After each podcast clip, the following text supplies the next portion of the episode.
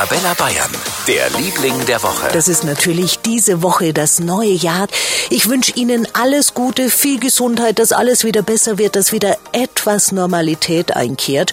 Vielleicht haben Sie auch ganz persönliche Vorsätze fürs neue Jahr. Unsere Arabella Bayern Reporter haben sich in Landshut und Kempten mal umgehört. Etwas Gewicht abnehmen, das machen wahrscheinlich viele. Ein bisschen mehr Sport, ja, und äh, ansonsten ein bisschen mehr Zeit für die Freunde. Besser gelaunt sein, nicht alles zu ernst zu nehmen, nicht immer gleich beleidigt sein. Bloß das eine, dass man gesund bleibt, das ist das Wichtigste. Das stimmt, das ist das Wichtigste. Ich wünsche Ihnen vor allem ein gesundes und glückliches neues Jahr 2022.